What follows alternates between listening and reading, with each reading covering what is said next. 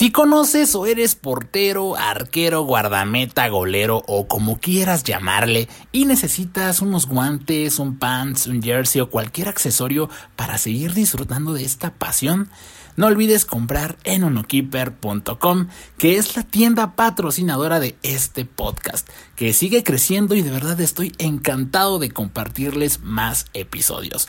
Así que recuerden usar el código podcast en onokeeper.com para llevarse el 10% en el total de su compra. Apoya este proyecto y yo seguiré esforzándome para traerte más contenido. Ahora sí, escucha el episodio. Bienvenidos a un nuevo episodio en el podcast de Porteros TV. Hoy tenemos un invitado muy especial, directamente desde Argentina.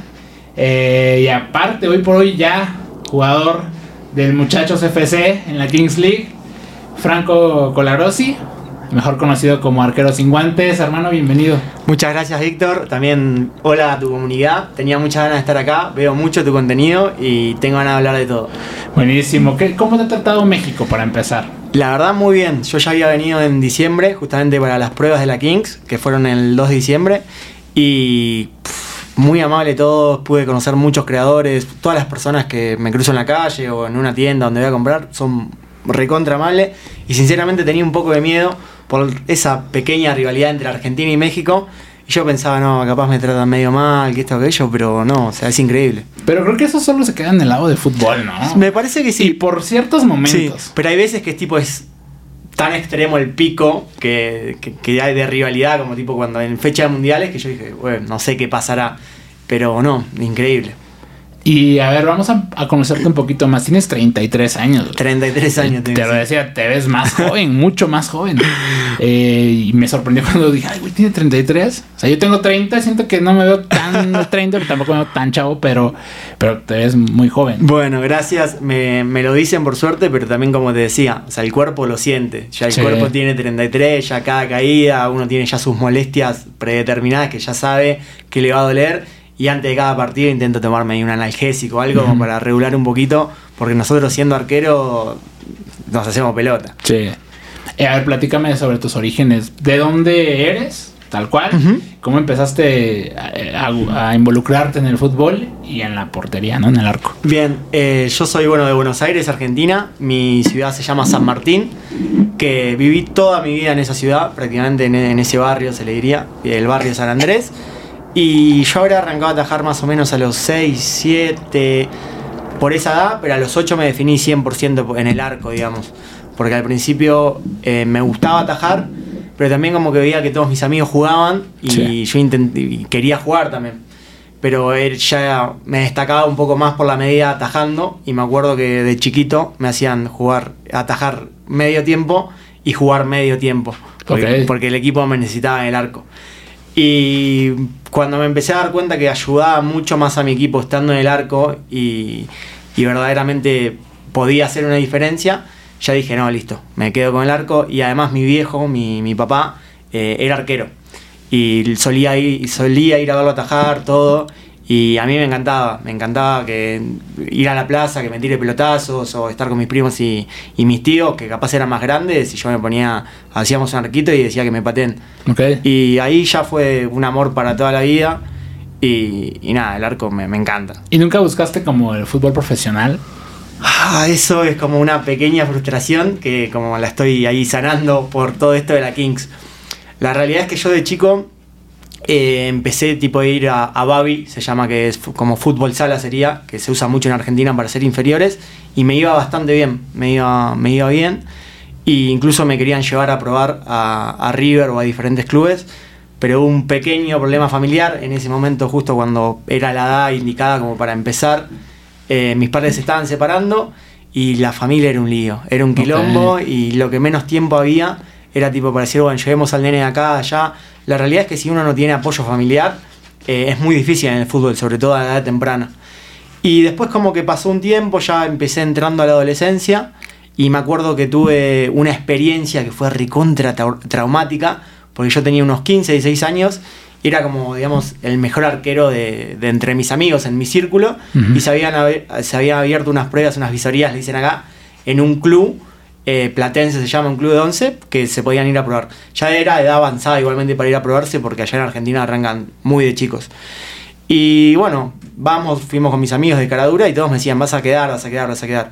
Yo claro, yo al estar acostumbrado al Babi, cancha chica o como máximo arco de 7, me paré en un arco de 11 que no había ido nunca, habría, habría atajado dos veces y no tenía idea de las No, se dimensiones. cambia. O sea, no, Sí. es, es otro, es otro deporte directamente. Ahora con el tiempo lo entiendo mucho más y tengo mucha más experiencia, pero vos imagínate 16, 15 años, pararte en un arco de 11 por primera vez en unas pruebas y tipo me acuerdo que me pateaban como del costado y yo la dejaba pasar, tipo se va, en mi cabeza se iba y entraba. Y me acuerdo de la cara de- del que estaba haciendo las pruebas, pero encima lo raro es que era que era tipo había varios arqueros para probarse, había como 5 o 6 y a mí me dejaron un montón de tiempo en arco. O sea, yo me estaba comiendo bola a lo, a lo loco y pensaba, loco, ya está, sacame. Ok, no, sí, no pasa sí. nada. Y bueno, eso fue como, como mi mayor acercamiento. Pero como te digo, fue bastante frustración porque sentí que me faltó apoyo. O sea, hubo un montón de amor. Hay un montón de amor en mi familia y no me quejo para nada porque cada familia es un mundo. Claro. Pero como que me faltó ese empujoncito. Es más, me acuerdo que cuando tenía. Era muy chico. Yo dormía en una cama cucheta, o sea, había una cama arriba, yo abajo, y tipo yo escribía en la madera, mi sueño es ser jugador profesional. Eso me lo acuerdo marcado. Mira marcado. Ya como sueño de la mayor, de la mayor parte de los chicos, ¿no? Sí. Pero me, me lo acuerdo mucho. Y después, bueno, después ya fue entrando la adolescencia y seguí jugando con amigos, seguí jugando capaz partidos por plata o buenos partidos, pero todo muy en el barrio, nunca, nunca un golpe, un golpe más. Y ya después me arrancó, digamos, el vicio de la Play, porque yo tuve una época, fui jugador profesional de PlayStation, de juegos de fútbol, incluso pude representar a River en 2016 Ah, mira. pude viajar a Londres, todo, y me agarró la época como de vicio, digamos. De mis 20 a mis 27, 28 me agarró mi, mi época de vicio, que era bueno, y podía vivir de eso, y como que lo dejé un poco de lado el fútbol profesional, ya está, pasó y fue otra cosa, pero seguía jugando, yo siempre intenté jugar dos partidos, tres partidos por semana, activo. Hasta que, bueno, arrancó todo esto y, y empezó esta locura. Ok. Oye, ¿y, y siempre has sido un arquero sin guantes? Sí, toda mi vida. eh, la realidad es que nunca me pude acostumbrar. También, como te digo, mi mayor parte la atajé en arco chico, o en futsal, o, o en Sí. babi, y no son tan necesarios los guantes ahí. Eh, es más, es más usual que los arqueros no usen guantes en ese tipo de canchas que, que sí. O que lo usen unos que tienen. lo que usen, claro, para poder, para poder sacar rápido Sí. las contras. Pero también lo que me pasa es que tengo la mano muy chica. Tengo una mano chica y si me pongo guante me quita muchísimo, incluso más espacio. ¿Qué talla eres? Eh, eh, siete. Siete. Soy ah, siete. Sí, sí, sí, eres mano, No, chica. soy mano chica, sí, sí. Y me, y me quita agarre incluso, porque ya de por sí me cuesta agarrar bien la pelota y si tengo una superficie mucho más amplia, por más que tenga grip, eh, me termina perjudicando. Igualmente, yo creo también, eh, primero no le recomiendo a nadie que ataje sin guante, porque es una locura. Y, Sí, sí, sí. Y, y si uno ataja sin guante... Yo sí soy uno que usa mucho guante, ¿ah? Claro, vos, lo, vos lo sabrás. Si una ataja sin guantes, lo ideal es que se realice, se vende, se realice buenas cosas para prevenir lesiones. Y los guantes, la realidad es que tienen un montón de ventajas y un montón de tecnología hoy por hoy. Vos lo sabrás. Yo creo que igualmente todavía como que no encontré eh, el guante ideal para mí. O sea, no me niego 100% Y- y todavía. digo, aparte también el, creo que el tipo de fútbol precisamente que, que juegas, o sea, sí se puede entender que, Sí. que lo usas, pero a lo mejor ya una cancha más grande, una cancha, vamos a Claro. hacer una cancha de 7 para arriba. Vamos a ver ahora en la Kings qué pasa. Sí. Pero como te digo, yo creo que todavía no encontré como, como ese compañero ideal. Porque también vi un montón de modelos que capaz se adaptan mucho eh, y sen- prácticamente sentís que no tenés guantes. Pero bueno, ahí hay que ver, vamos a ver qué pasa con eso. No, ojalá que, que todo muy bien. Y, y fíjate que una de las cosas que, que llamó la atención en el tema de, de- de tu contenido, te lo digo desde hace tiempo porque si has tenido un boom muy, muy cabrón, como decimos aquí, es tu forma de expresarte, la forma en, en el formato en el que nos das tu contenido y pues obviamente tal cual el lo que le transmites a la gente, ¿no? Que es el, el portero de- del barrio allá en Argentina. Platícame primero sobre cómo se vive el fútbol en el barrio, en los barrios de allá de Argentina, que a mí me llama mucho la atención, te lo comentaba hace un rato, eh, porque creo que en cada lugar se vive, tiene su toque especial, ¿no? y sobre todo también el tipo de canchas en las que juegas. Platícame un poquito sobre eso. Sí, la verdad es que primero se vive con mucha pasión, eso sin duda, pero también varía mucho en qué cancha juegues o en qué torneo juegues, eh, capaz hay partidos mucho más picantes, eh, capaz si juegas un, un torneo, por ejemplo, yo suelo jugar mucho un torneo de exalumnos de mi colegio. Que uno dice, bueno, es un torneo de exalumnos, es tranquilo. No, se va a matar en cada pelota, pero eso es así en todos los lados. Y después, sobre todo en Argentina, está algo que es hermoso, que es el potrero, que es donde suelen salir muchos cracks, por ejemplo, no sé, Carlitos Tevez. Eh, que ahí los jugadores argentinos agarran como la maña, esa picardía, ese, esa velocidad un poco extra, que para mí es fundamental en el fútbol, porque el fútbol en parte es para vivos. Sí. Pero, pero es muy loco cómo se vive, se vive con mucha pasión, mucha pasión, y igualmente también te decía, a mí me sorprendieron mucho acá las retas, hice varios videos y, me, y tengo pensado conocer la mayor cantidad de retas posibles. Tengo, me encantaría poder ir a jugar a muchas canchas de acá, porque acá también se vive con una pasión increíble y hay mucho nivel. Y yo no conocía las retas antes de venir acá, las conocí, vi todo el, todo el apoyo, toda la pasión futbolística.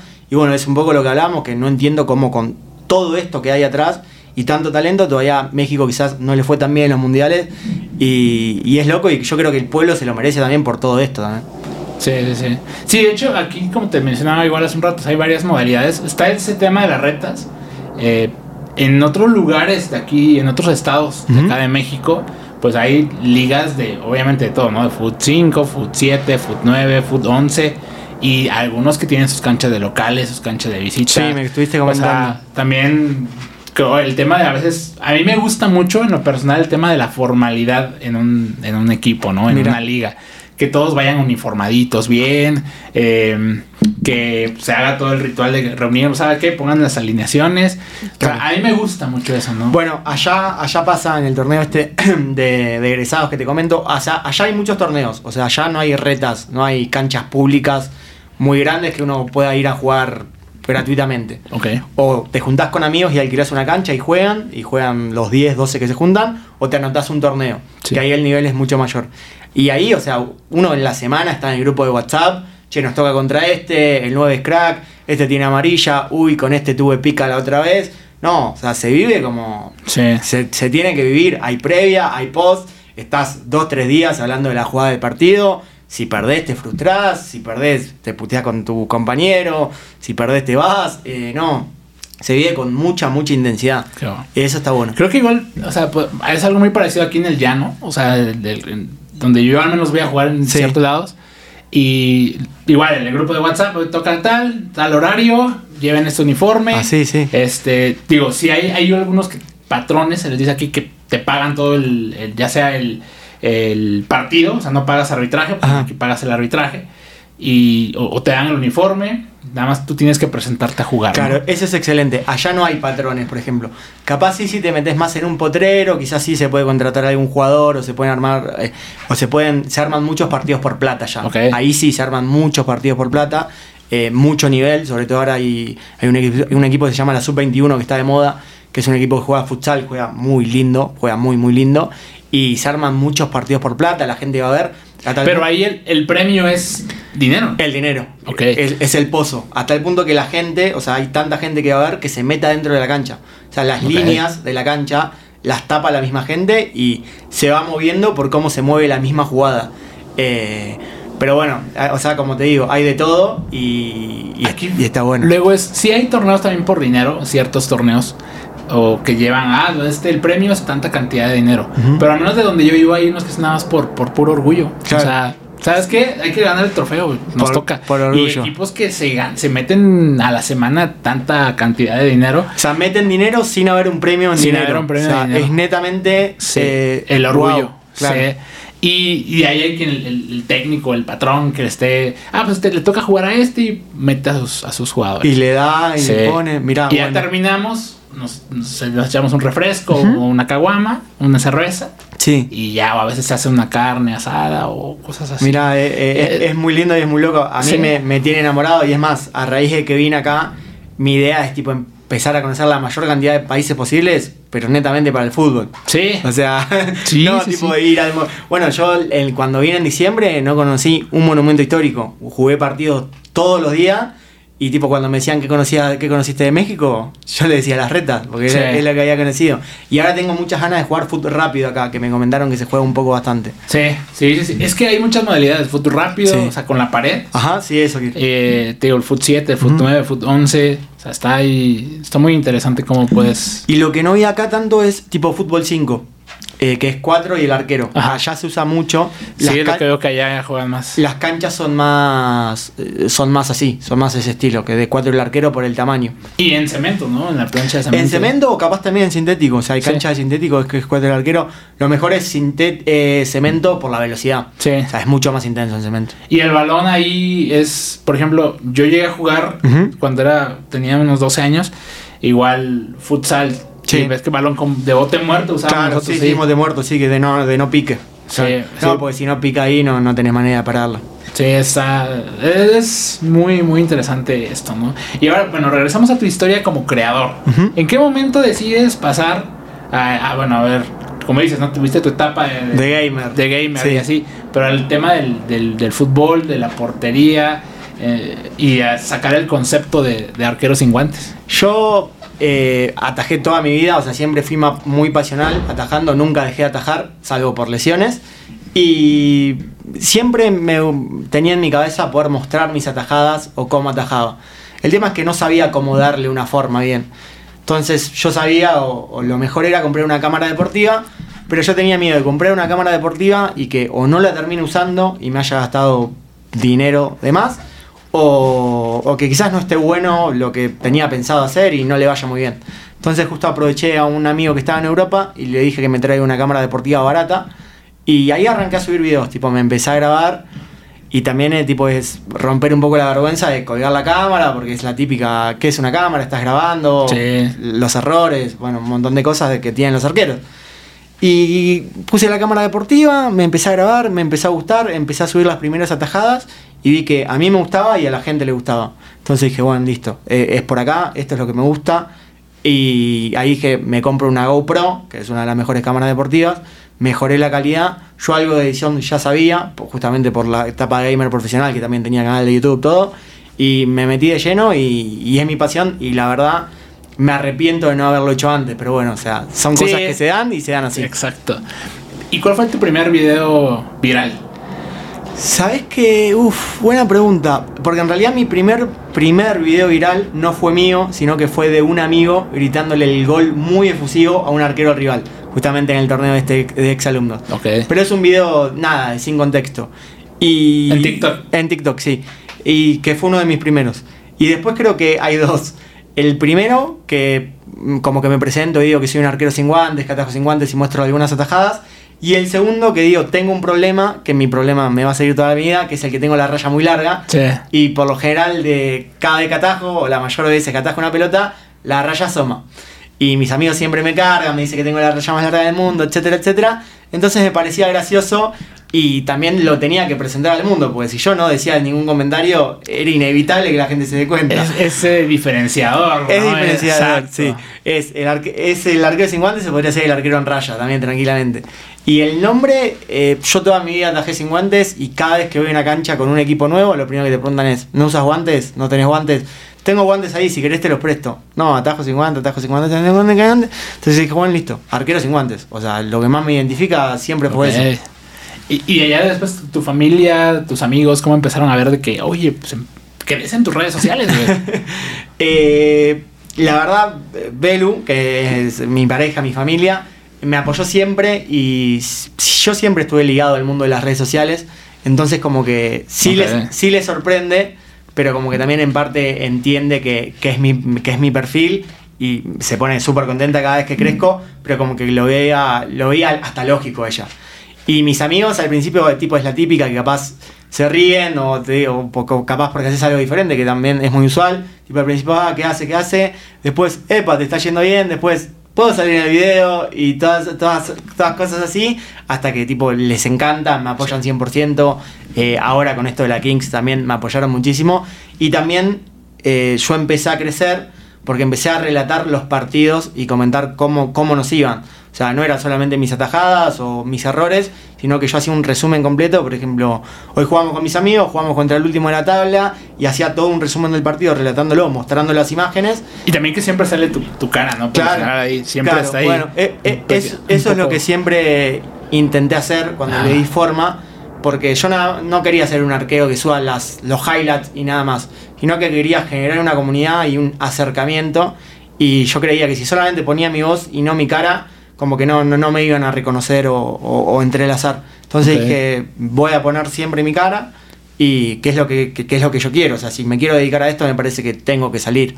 Sí, y de hecho, hay varios videos tuyos que, bueno, yo tengo presentes. Hay uno en particular donde hay un alguien del equipo rival que dice tírenle abajo creo no sí, o algo por eh, arriba no me eh, acuerdo el, arquero rival en, en una tajada eh, me patean una pelota, la atajo, que, justamente iba, abajo, y el arquero rival grita, patenle arriba, patenle arriba que no llega.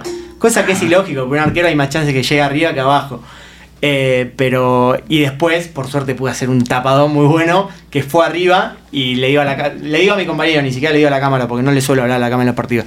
Digo, esa fue arriba. Y ese video también estuvo bueno, se fue viral. Y todas esas pequeñas cosas que van pasando en el partido a mí me recontra, me recontra sirve. Incluso está bien, capaz me puede dar un, me puede dar un poco de bronca. Pero si un delantero va y le grita de gol a la cámara, a mí también me sirve porque es contenido que uno, uno puede utilizar. Y también eh, yo me acepto por cómo soy, con mis errores y mis virtudes.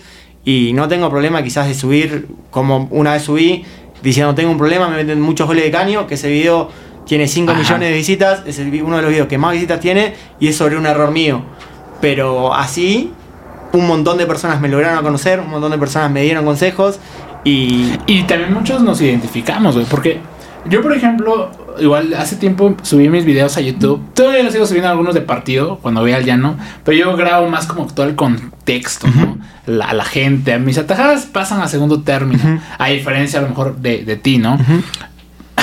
pero uno de los puntos que, que me reconocía la gente en ese momento, ¿sabes qué? Pues yo también estoy en equipo, también hago esto, también me pasa esto, lograr ese tema de, de identificarte, ¿no? De decir, ah, yo soy como, como el arquero 50, porque hay muchos que nos equivocamos, que subimos o que tenemos una gran atajada y al ver que alguien lo transmite de una forma es, es muy bueno. bueno, eso es lo que a mí más orgullo me llena. O sea, cuando me llega un mensaje tipo estás representando a todos los arqueros de barrio, a mí se me pone la piel de gallina porque en parte es un poco lo que quiero transmitir yo. O sea, yo no soy profesional, la mayoría de personas que me ven no son profesionales, y así como podemos tener una tajada fenomenal, podemos tener, el error más tonto de todos, y somos humanos, o sea, cualquier persona se equivoca, el tema es que el arquero tiene el error mucho más al límite, pero también tenemos que saber convivir con ese error, porque quizás después de ese error tenés la tajada del partido. O sea, no sé, por ejemplo, el Diego Martínez en la final se comió tres goles, no pudo hacer nada en los tres goles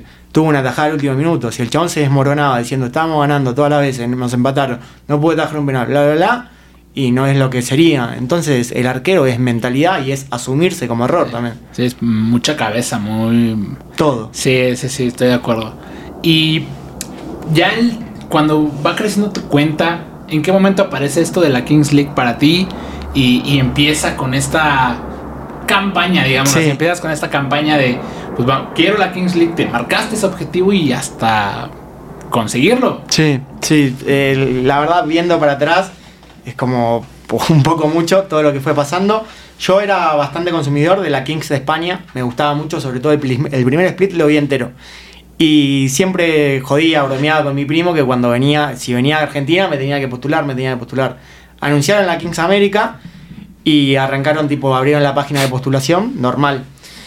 Y yo en ese momento no sabía que iba a ser neta, netamente, netamente en México, porque era Kings League América, entonces yo supuse quizás que era por sedes. Bueno, sí, de hecho igual pensé que iba a ser como por sedes. Bueno, por eso, es que se asociaba un poco. Y una vez cuando me postulé, tenías que hacer el video de presentación. Y bueno, yo ya era creador de contenido de por sí, entonces eh, si hacía el video de presentación, lo iba a hacer pensando también en la creación de contenido. Hice el video y el video se fue muy viral. Es más, mi, empecé a crecer mucho más con todo, esto, de la Kings League. Y ese video se fue muy viral, mucha gente me apoyó, mucha gente comentaba todo. Y había, me tenían que elegir ahí. Yo no sabía qué, iba a pasar. Y me acuerdo que, tipo ya se estaban hablando las fechas del draft y yo estaba en la cama, ya por dormirme, y me llega un mail diciendo que tipo en siete días tenía que estar en Ciudad de México para las pruebas, para el draft. O sea, ¿Qué hiciste ahí? así. ¿Qué, qué pensaste?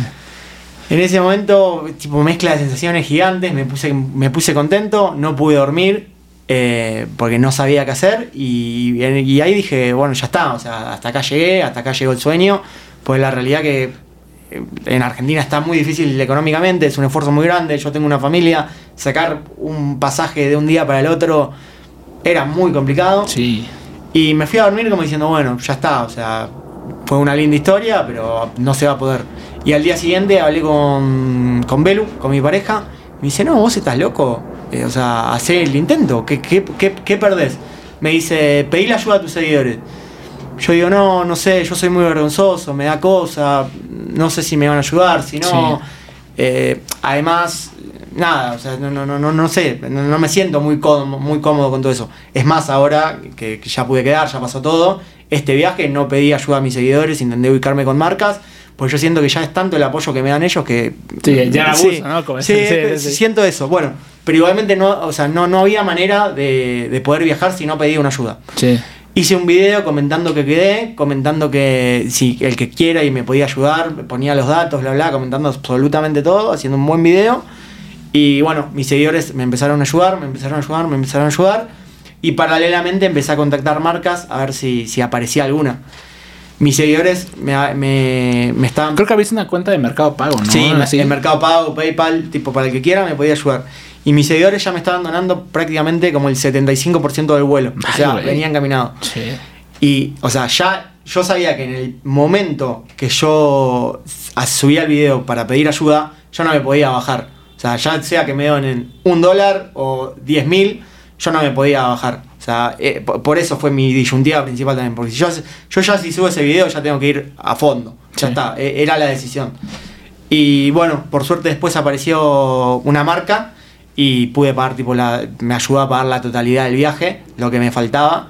Y, o sea, si no aparecía esta marca, igual yo ya iba a hacer el esfuerzo económico de mi parte, porque como te digo, yo ya estaba decidido Sí. que en el momento que subía el video ya íbamos a fondo. Y pudo aparecer una marca, eh, que por suerte apareció, y con la ayuda de mis seguidores y de la marca pude viajar A los tryouts, ¿no? a los tryouts, claro, Sí. el, el 2 de diciembre, que tipo el vuelo lo saqué con 2, 3 días de anticipación. O sea, una, una locura. Viajé todo para acá, vine para acá, conocí un montón de personas y llegó el día de los tryouts. Que, que pasaron un montón de cosas. No sé si querés que hablemos ahora Sí, de eso. adelante, Ah, adelante. Sí, sí, sí. Y bueno, los tryouts eh, fu- fue, una locura. Primero fue una locura todos los nervios de ir, todos los nervios de la prueba. Y ni bien llegar, tipo, yo ya veía todos arqueros profesionales entre- entrenados. Sí. A muy muchos arqueros de cancha de 11 con experiencia que capaz jugaban en la segunda de México o que habían tenido recorrido internacional. Incluso hay muchos que fueron a jugar a Europa o que capaz ya estaban retirados, pero retirados hace dos años. O sea, se veía mucho nivel, mucho nivel. Y bueno, lo primero que me preguntaban todos era si, si, no estabas, si estaba sin guantes, porque yo fui sin guantes y tipo todos me miraban las manos y no entendía nada. Y arrancamos, arrancamos las pruebas y las pruebas eran como estaciones. Era un, un complejo que tenía como cuatro o cinco canchas y eran pruebas diferentes para los jugadores, que los jugadores eran precisión, técnica, resistencia, etcétera Y había ejercicios particulares para el arquero. Primero arrancamos tipo un calentamiento, pasándonos las pelotas, haciendo pases, cruzados, etcétera Después nos dividimos los grupos y el primer ejercicio era, vos estabas en el arco, te tiraban una pelota del costado, vos tenías que darle un pase largo a un jugador que estaba allá. Después te tiraban un centro que tenías que salir a cortar, que justamente había un delantero. Y después le tiraban un pase a este delantero y te, te- te- te tenía que definir. O sea, hacías un mano a mano. Ok. Y, y fu- fue intenso porque fueron tipo 10 pasadas de esas, 7, 10 pasadas de esas. Y claro, yo no me había dado cuenta de la altura. Y yo tenía un amigo que me había dicho, mirá que hay altura en México, bla, bla, bla. Yo había salido a caminar el día anterior y estaba perfecto. Claro, ya la tercera, cuarta pasada, no daba más. Eh, me explotaba la cabeza hasta el punto que yo pensé, bueno, digo, gracias por la invitación, nos vemos más tarde, les agradezco. Y hasta que pude cambiar el aire, pude cambiar el aire, pero ese primer ejercicio la realidad es que me fue muy mal. Yo la verdad, el juego con los pies lo estoy mejorando, pero no es, de- de mis virtudes para nada. y entre el cansancio, la altura y todo, me mató, me mató. Pero fuimos al segundo ejercicio, que ya el segundo ejercicio creo que sí, te tenían que definir mano a mano, era definición. Había un defensor, pero igualmente venía el delantero y te definía todo. Y ahí me empezó a ir cada vez mejor, cada vez mejor, cada vez mejor, hasta que llegamos a, a la prueba que era de los penales shootout, que son los penales en movimiento, que la realidad mi mayor virtud es el mano a mano. O sea, el achique. La chica. Y ahí me fue muy bien. En los penales shootout me fue muy bien y tipo empezó a aumentar mi confianza. Y el último, la última prueba era como un partido muy corto, tipo de 15 minutos, que pude atajar bien, pude tener buena comunicación con mis compañeros y me fui contento. Igualmente, Fuiste, digámoslo, de menos a más. de menos ¿no? a más, totalmente. Y de vuelta, o sea, yo soy. Yo sé mucho mis condiciones y mis defectos, y en base a mi nivel, yo estaba contento. Ok. O sea, mi rendimiento, lo que dije, mi idea siempre es dar todo en cada pelota, y yo siento que di todo en cada pelota, y en base a, a mí mismo estaba conforme. Pero igualmente pensaba que no me iban a llamar, porque como te digo, había mucho nivel. O sea, había arqueros con mucho nivel, había arqueros que, que tenían muy buenas cualidades, y yo me fui pensando que había más chance de que no, de que sí.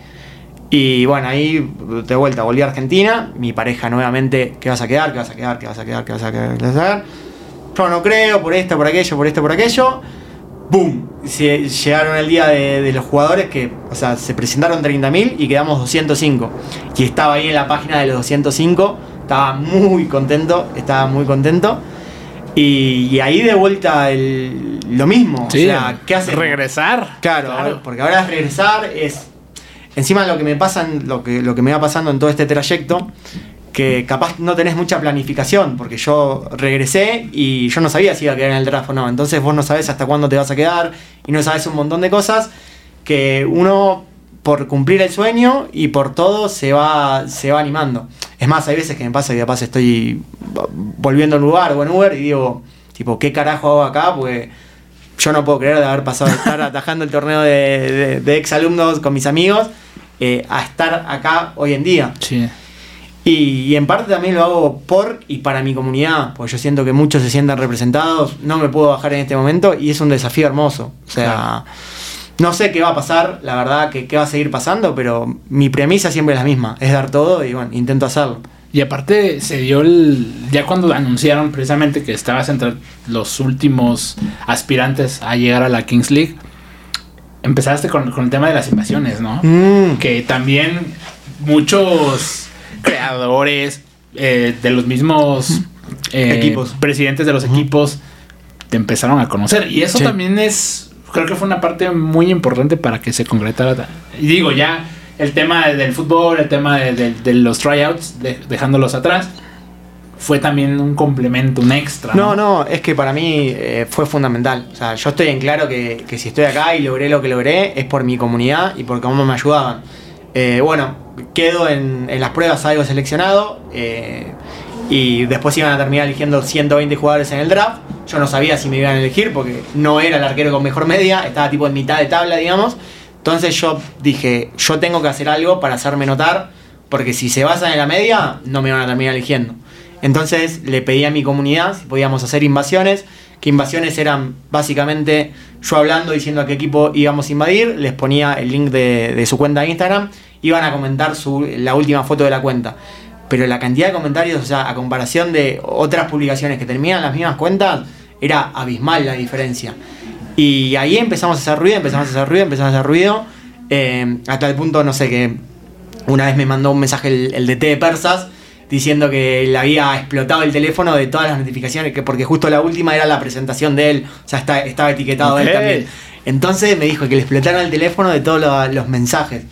Y yo soy 100% consciente, o sea, sin mi comunidad, eh, yo, no, yo no estaría acá, no estaría, claro, claro, no estaría en la Kings. Sí, es- porque es, la unión de todo. es la unión de todo. Claro. Y, y por eso estoy recontra agradecido y no me canso de agradecer porque, o sea, para mí esto es como en conjunto, no es que Sí. lo logré yo, no, lo logró toda la gente que está atrás mío apoyándome. Excelente. ¿Y, y el, y el draft tal cual ya cómo lo viviste? No, o sea, eh, uno de los fue una días- locura, ¿no? Sí, fue uno de los días más nerviosos de mi vida. o sea, ya ese mismo día que, que me, me levanté, no paraba de pensar. Porque quizás muchas personas piensan que, que por tener capaz algunos seguidores o lo que sea, yo ya iba a quedar fija y yo ya lo sabía. Y no, o sea, yo no sabía si iba a quedar en algún club o no. No sabía si me iba a elegir muchachos. Yo hice un esfuerzo gigante económico para estar acá, porque la Kings no es que te paga o le paga el vuelo a las personas, porque si no le tendría que pagar el viático a todos y sería inviable la sostener la misma liga. Entonces yo, o sea, yo vine a perseguir un sueño eh, sin saber lo que iba a pasar. Y ese día estaba muy nervioso. Es más, había que estar a las 3 de la tarde, yo me tenía que presentar a las 3 de la tarde y creo que hay como, no sé, 7, 8 kilómetros, son como dos horas caminando de donde estaba hasta ahí y me arranqué a caminar. O sea, yo ya no me aguantaba más, me arranqué a caminar, a caminar, a caminar. ¿En serio? Sí, sí, o sea, me fui caminando, maquinando, maquinando, caminando. Y llegué ahí y después, claro, al ver a todos los 205 jugadores ahí, ya nos dieron la ropa, eh, el buzo de la Kings, que está buenísimo, nos dieron todo. Y claro, ahí magnificás todos los que son. Y bueno, y pasamos al recinto, nos sentamos, que, que era una bestialidad y los nervios estaban a mí, o sea, yo no, yo no aguantaba más. Y por suerte, la verdad me eligieron bastante rápido, o sea, me eligieron pick 3, porque yo creo que si tipo me elegían pick 9, pick 10, me hubiera agarrado un ataque directamente. un ataque. Y, y yo sabía que me iba a emocionar si me elegían, por un montón de sensaciones que mías, por un montón de situaciones de vida. Yo sabía que si me elegían me iba a emocionar es más, o sea, ya en mi cabeza, en mi imaginativo, me imaginaba tipo la situación cuando me elijan ya me, emocionaba ahí solo de por sí.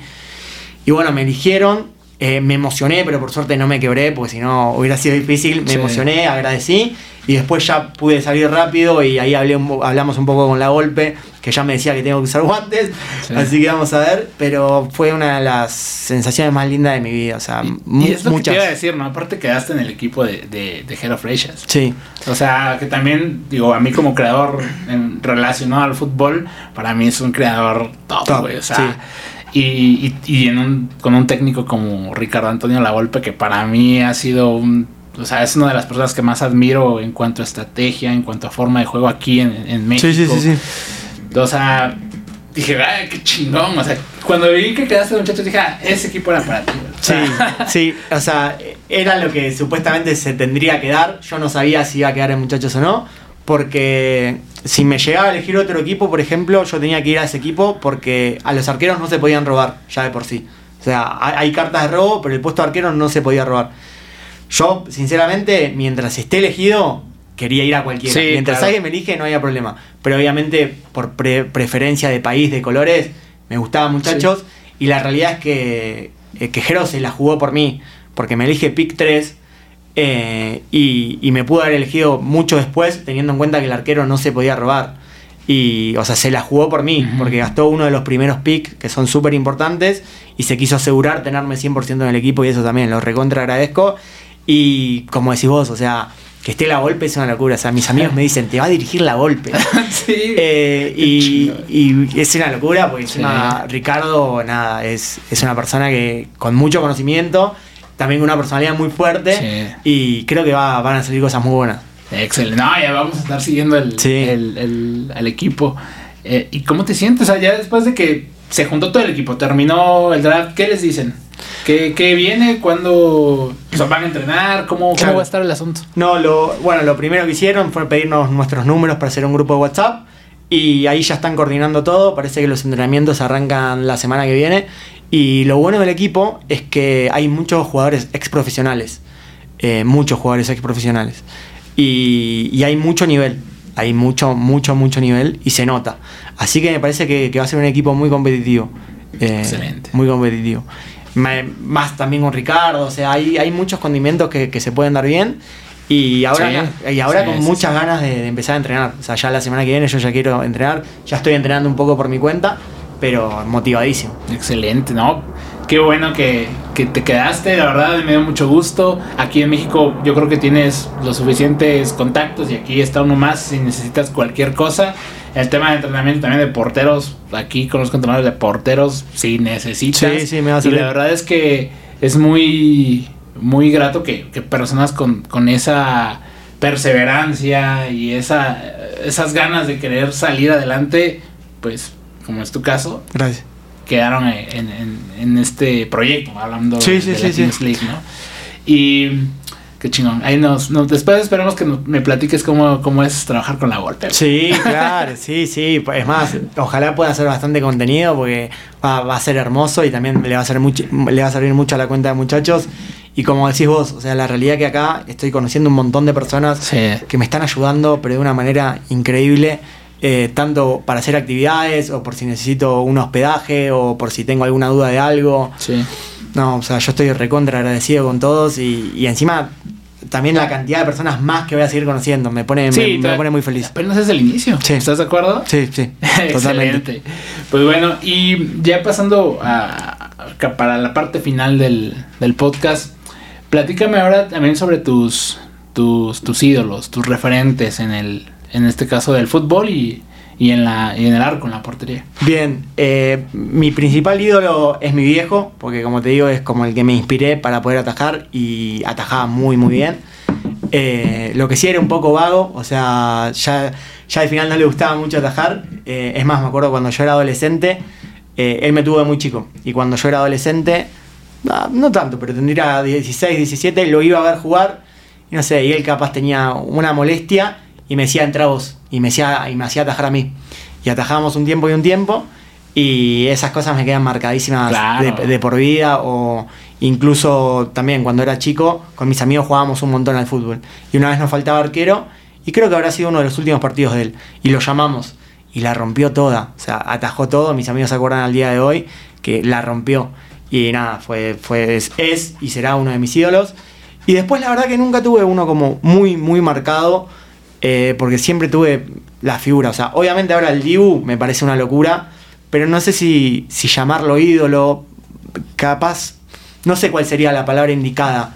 O sea, creo que lo considero como un héroe, la verdad, para. Argentina. No sé si como un ídolo que me... Porque un ídolo quizás es alguien que te querés reflejar completamente y yo ya a mis 33 años no puedo reflejarme en el Dibu Martínez porque no voy a llegar a ser el Dibu Martínez Sí. pero es tanto lo que logró que yo lo considero, la verdad, como puede ser muchísimo, pero la pasión argentina para mí es como un héroe nacional, por, o sea, al ser arquero, hacer lo que logró y hacer lo fundamental que fue en el Mundial, eh, yo lo considero como un héroe directamente. Y después sí hay un montón de arqueros que me gusta, eh, por ejemplo, Kahn me gusta, me gusta mucho, eh, Neuer me gusta mucho, para mí es uno de los mejores arqueros de la historia, porque a mi criterio revolucionó mucho el puesto con, con diferentes técnicas, sumando salida de balón, es muy completo. Y no sé, por ejemplo, Chilaver también me gusta. Me gustan los arqueros con personalidad fuerte. Sí. Personalidad. Sí, es- que- que de se- hecho, ah, igual lo mismo re- reflejas en, en los videos que nos has compartido, en algunos videos donde pues se celebras atajadas Sí, y todo eh, eso, ¿no? Se ve. Sí, es que para mí hay que celebrar. O sea, el arquero tiene, justamente, nosotros no podemos meter goles, los evitamos. Y para mí hay atajadas que la tenés que celebrar sí o sí. Y, y el arco para mí es pasión. O sea, ten- tenés que vivirlo así. Como también tenés que gritar un gol, como también tenés que festejar, que festejar y felicitar a tus compañeros cuando hacen algo bien. Yo hay veces que capaz un defensor hace un cruce y lo grito como si fuera un gol y lo felicito. Porque para mí se vive así el fútbol. Sí. Y de hecho, en Argentina por lo general así lo viven, ¿no? O sea, muy Sí. apasionado. Sí. Es lo que se ven, por ejemplo, en sus, en sus estadios. Eh, en el mismo en los mundiales, ¿no? Cuando va a jugar Argentina siempre es, pues, es una fiesta y una pasión Sí. muy grande. Y, y tú en lo personal, por ejemplo, ¿cómo viviste el mundial? El- Uh, buena pregunta. Eh, yo soy de River, de River Plate de Argentina. Eh, pero la verdad yo me siento mucho más hincha de la selección. Eh, o sea, en Argentina es muy común la pregunta ¿qué preferís? Si tu equipo gane una Libertadores o Argentina al Mundial. Yo toda mi vida respondía Argentina al Mundial. Por ejemplo, seguramente si le preguntaras a muchos hinchas de Boca, te van a decir que prefieren una Libertadores porque hace bastante no la ganan incluso. Y yo al tener 33 años, antes de la Copa América, nunca había visto a Argentina campeón del mundo. Eh, Sí. Ni siquiera Argentina campeón, no campeón del mundo. Argentina campeón, no la había visto en ninguna Copa América, en nada. Eh, con mis amigos tuvimos la suerte de ir a dos mundiales. Fuimos a Brasil y fuimos a Rusia. Que en Rusia viví uno de los momentos más hermosos cuando Rojo mete el gol, que fue una euforia total, pero también bastante tristeza por cómo nos fue. Pero así todo nos plantamos contra Francia, o sea, y estuvimos y llegamos de arriba. Y Argentina, el, el país en general lo vivió, o sea, fue una locura. Sí. Fue una locura cómo vivió, cómo llenó las calles, porque la Argentina no la viene pasando muy bien y eso era como un descargo un poco emocional, fue como un alivio para el pueblo para decir, bueno, podemos festejar algo, podemos Sí. festejar esto. Y, y es una locura, es una locura. Aparte es un equipo que te representa. eh, creo que es la mejor etapa de Messi en la selección. Considero que es como, digamos, la etapa más maradoniana, donde más personalidad fuerte está mostrando. Y, y a mí me, me pone muy contento. Da placer hoy en día sentarse y ver a Argentina jugar. Sí, y, y- es lo que, por ejemplo, yo puedo observar y me llamaba mucho como Messi tenía una cara diferente en ese mundial, bueno, en Sí. mundial de, Sí, sí, de. Qatar a comparación de los anteriores. ¿no? El grupo en general también Sí. Se veía muy distinto y tenían un arquero como, como Martínez que eh, podrá ser criticado en muchos aspectos, pero es un arquero que, que, que se resuelve, que resuelve, ¿no? Que O sea, resuelve. y- O sea, te puede caer bien o te puede caer mal, pero lo que no puedes negar es, es todo lo que hizo. O sea, hizo un mundial que, que yo no recuerdo un- otro arquero que haya hecho un mundial así. Verdaderamente, o sea, si no estaba Diego Martínez no hubiéramos salido campeones. Creo que el último arquero, o bueno, es que sí hay arqueros que a lo mejor pudieron haber marcado o marcaron un- una diferencia. Como Sí, Neuer, como- por ejemplo. Sí. Y, y O- Casillas también. O, o Buffon también, por ejemplo. Pero es- este tuvo actuaciones individuales tan importantes y tan notorias como en la tanda de los penales o la tajada del último minuto, que es como que le da todo un cierre muy ideal. Sí. Eh, No, y, y su personalidad, ¿no? No, Al fin y al cabo, también. eh, este, que, como dices, muchos le podrán caer mal, a otros podrán caerles bien. Pero es un arquero que ahí estuvo y que lo logró. Yo creo que es un arquero que si le preguntás a cualquiera le gustaría tener en el equipo. Obviamente que si lo que tenés enfrente lo vas a querer matar, pero siempre hay un Claro. arquero así. Como- aquí yo lo relaciono mucho con Nahuel Guzmán, por ejemplo. Bueno, sí. Aquí Nahuel es lo mismo. O sea, los de, los de Tigres, yo tengo muchos amigos que le van a Tigres y lo, lo aman. O sea, Sí, dicen, sí. no, es que Nahuel siempre es mi equipo. Claro, O sea, es- este de- te va a cambiar. A lo mejor a veces también negativamente, ¿no? Te puede influir, pero por lo general claro, te resuelve. o sea, claro. Y eso, así es. Y así es a veces también la portería. Y necesitas ese Es tipo así. de cabezas Sí. para reponerte de un error. O a veces también puedes hundirte, pero siempre Es vas así. a tener ese diferenciador. ¿no? Totalmente. Buenísimo. Y bueno, ya para ir cerrando ahora sí el, el- el podcast, vamos con unas preguntitas a gusto personal. Bien. Ok. Y el primero, bueno, va- vamos a, mar- a diferenciarla un poquito. ¿Quién es tu referente en la portería? Mi viejo, mi, mi papá. ¿Quién es el mejor portero del mundo en la actualidad? En la actualidad. Mm, en selección yo te digo Diego Martínez, en selección. Y en equipo, está difícil, ¿eh? En equipo. Porque no hay uno que se. Hay varios lesionados de los buenos y no hay uno que esté en el pic, pic total. No te sabría decir. ¿Vos quién dirías? Eh, yo diría que, bueno, es que como dices, los lesionados son ahorita los que están más afectados. Claro. O sea, y que ven, por ejemplo, un Courtois o un mismo Claro. Ter Stegen, ¿no? Sí. Que, que son los que están ahí. Pero, por ejemplo, a mí, gusto personal, a mí me gusta mucho Jan Sommer. Mm, Es Me muy gusta- regular. Me gusta mucho lo que hace él. Es muy regular y es un poco infravalorado. Sí, sí, exactamente. Sí, está bien. Eh, el mejor portero en la Liga Argentina. En la Liga Argentina y Armani, para mí, tipo por historia, es muy bueno. Quizás no tuvo los mejores años últimamente, pero las atajadas que logró en River yo no se las recuerdo a otro. Y por ejemplo, me gusta mm, Herrera, el arquero de Talleres me gusta. Ok. Eh, hay buenos arqueros en Argentina. También me gusta Campaña, el arquero independiente me gusta. Bueno, Romero también, si estamos hablando de los penales, no, no podés no nombrarlo. Pero hay mucho, pero me quedo por Armani justamente por, por lo que te digo de ser de River. Ok. ¿Maradona o Messi? No, Maradona. Es más, lo tengo tatuado. ¿Sí?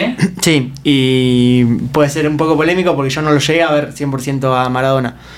Pero... Sí te tocó la última etapa en, Sí, en pero Boca, ¿no? era muy chiquito yo. Pero creo que con lo bueno y con lo malo es lo más. La mayor. La máxima representación de- del argentino. Con lo bueno y con lo malo. Sí. Entonces.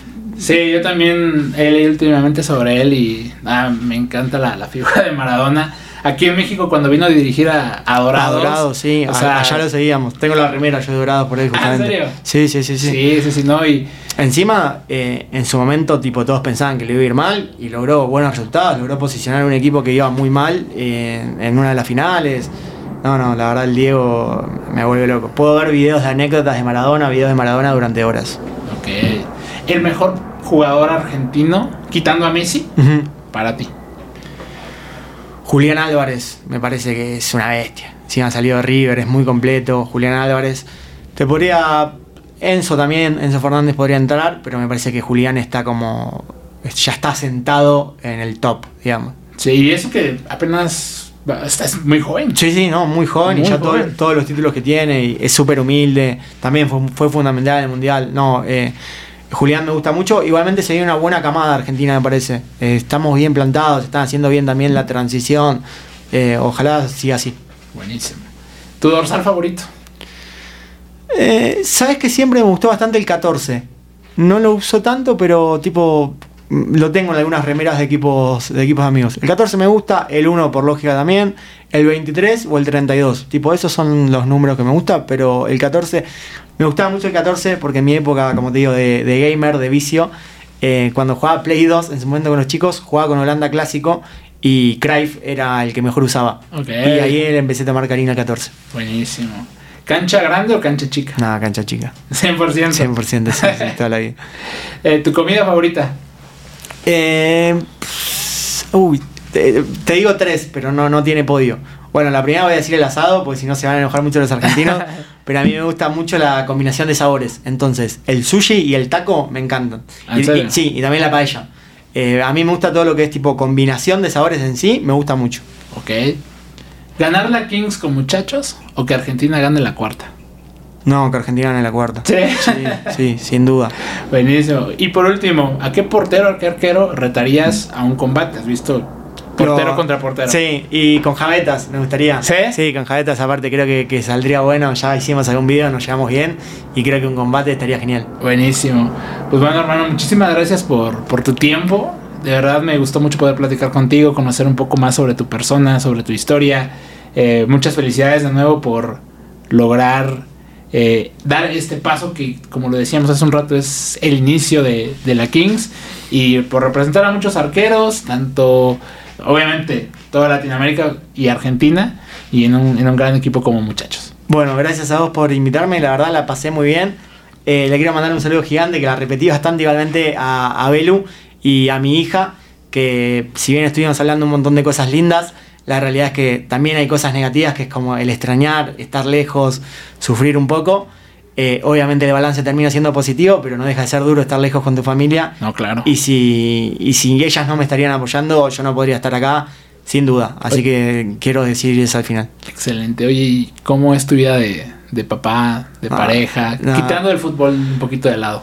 Eh, la verdad soy un padre 24/7 porque justamente por lo de las redes me permite bastante estar en casa y, y estoy ahora capaz no tanto porque estoy acá, pero siempre estuve muy presente en ella. Por ejemplo, aparte siempre intentamos que mantener la vida social los dos y quizás Belu eh, se iba una semana de vacaciones con amigas y yo me quedaba con la nena y tipo, yo me quedaba cuando era bebé, le cambiaba los pañales, Sí. hacía absolutamente todo. O sea, es- intento estar presente al 100% y, y disfruto mucho cada momento, me sorprende mucho, me, me, me- me- me hace feliz, me cambió la vida.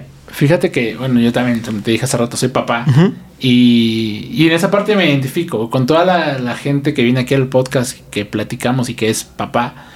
eh, se comparte ese sentimiento, Sí. ¿no? De decir, no, pues, o sea, sí, te estás metiendo una chinga, como decimos Sí. acá. eh, pero pues es para ellos, ¿no? También Sí. es para ellos son parte de este proceso. Aquí, por ejemplo, igual mi esposa, que igual, gracias a este trabajo de las redes, estoy un tiempo considerable con ella, con mi bebé. Igual tratamos de tener esos espacios personales Sí. para poder trabajar, para poder estar socialmente activos y es tener una buena armonía de pareja, ¿no? Y ofrecerle a tu, a tu hijo, a tu bebé, una, pues una buena vida y un buen ejemplo, un, una armonía, algo bonito, porque pues más que otra cosa, creo que lo más importante en la vida, al menos yo lo veo así, es ser una buena persona. Sí, sí, comparto y, y es fundamental que, que tengas una balanza que te apoye. Y como decís vos, me parece que, que otra persona que es padre te puede llegar a entender un poco más y entiende la situación, porque verdaderamente uno hasta que no lo vive y Sí. sabe cómo te moviliza el mundo, tener una, una vida a cargo, una criatura y querer acompañarla a lo largo de tu vida, Sí. eh, es, es una locura. Así que como decís vos, si estamos acá también es para intentar darle lo mejor a ella en un futuro. Claro.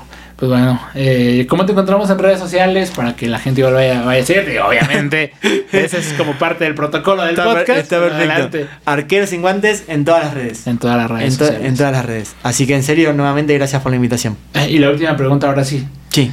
Eh, quiero, bueno, dos cosas. La primera es, la vida es un partido de fútbol. Vamos a ponernos en ese contexto. Sí. ¿En qué momento del partido crees que va tu vida? ¿En qué minuto? Minuto, parte, lo como le quieras decir. Uf, buena pregunta. Eh, yo creo que estoy como arrancando el segundo tiempo. Eh, el primer tiempo quizás lo estábamos perdiendo, que lo estábamos perdiendo 1-0 el primer tiempo. Lo empatamos al final, ahí metimos 1 1. Similar, quizás similar como la final de River contra Boca en Madrid. Y en segundo tiempo salimos a la cancha y estamos mucho mejor. Y, y tipo metemos el 2 a 1 y está como para caer el tercero. Todavía no está, estamos peloteando un poco, pero hay que ver qué pasa. Si entra el tercero o si te lo empatan. Buenísima, buenísima. Y ahora sí, ¿con qué? Quiero que nos compartas, más bien dicho, algo de ti. Que si un día alguien de tu familia, algún amigo, algún seguidor, eh, ve algo, un libro, una canción, lo que sea, un objeto, diga, esto me recuerda a Franco, al arquero sin guantes. Ay, es buena pregunta, la verdad. Pero no sé si tengo algo tanto. Por ejemplo, en su momento, un joystick, eh, un joystick de play, me hubiera sido muy característico mío. Pero ahora creo que es. eh, si uno escucha el, un aguante el arco, es muy característico mío, que lo suelo decir en los videos. Eh, o si uno ve a alguien con dedos encintados, también puede ser algo característico mío. Y eso más que nada. Eso y, y después también, como te digo, como siempre fui un poco gamer, las redes sociales o, o mis amigos me pueden relacionar también por ese lado, o un poco con la tecnología. Eh, quizás no con una película, algo muy puntual, pero con todas esas cosas sí. Buenísimo. Te encuentras a, a Franco de 10 añitos. Imagínate. ¿Futuro una- o pasado? Vamos a hacer, el- te digo, un ejercicio rápido que es como de... Imagínate que existe una máquina del tiempo y te encuentras a una versión tuya de 10 años. ¿Qué, qué le dirías? Le diría que disfrute un poco más, porque me cuesta mucho disfrutar. Eh, siempre estoy como tensionado, pensando qué puede pasar, y es difícil encontrar tipo, un momento como decir, estoy contento, estoy muy feliz. Quizás sí me pasa con mi hija, pero después es difícil encontrarme disfrutar al 100%. Le diría eso, disfruta un poco más, boludo, le diría. Buenísimo. Pues bueno, Franco, ahora sí, con esto cerramos el podcast. Muchísimas gracias por, por el tiempo, te lo vuelvo a repetir. Me dio muy, muy buenas impresiones de ti. Espero que te vaya muy bien, que la sigas rompiendo en redes sociales, en la Kings y sobre todo en la vida, que Muy- eso es lo más, lo más importante. Gracias a vos de vuelta, gracias a tu comunidad, y espero que el podcast haya estado bueno. Estuvo muy bueno, lo disfruté mucho y pues bueno, a toda la gente que vio o escuchó este episodio, nos vemos en el siguiente. Listo. Buenísimo. Espero que te haya gustado este episodio. Dale like, coméntalo, compártelo y todas esas cosas para seguir apoyándolo. Recuerda también comprar en onokeeper.com y utilizar el código de descuento podcast. Nos vemos en el siguiente.